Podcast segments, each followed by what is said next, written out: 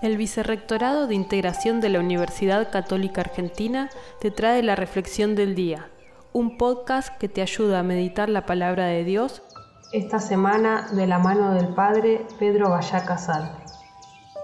Hoy jueves 5 de noviembre seguimos eh, leyendo el Evangelio de Lucas y hoy nos presenta en este viaje de Jesús a Jerusalén dos parábolas, em, la de la oveja perdida y de la moneda perdida. Eh, si la recuerdan, eh, Jesús dice, si alguien tiene 100 ovejas y pierde una, ¿no deja acaso las 99 en el campo y va a buscar la que se había perdido hasta encontrarla? Y la respuesta es no.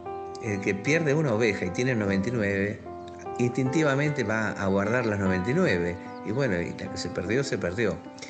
Jesús no está enseñándonos eh, cómo pastorear, eh, sino que nos está mostrando cómo es Dios.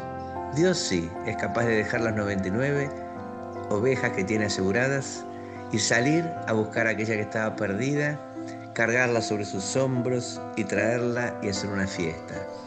Como la mujer que da vuelta a la casa hasta que encuentra la moneda y una vez que encuentra la moneda llama a sus amigas y hace una fiesta. Jesús quiere con estas parábolas contarnos la alegría que hay en el reino de Dios cada vez que alguien lo acepta en su corazón.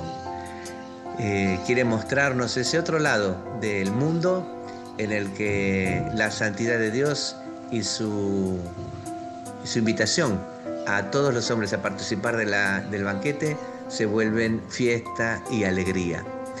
El reino al que Jesús nos llama es un reino de alegría, de reencuentro, de renacimiento.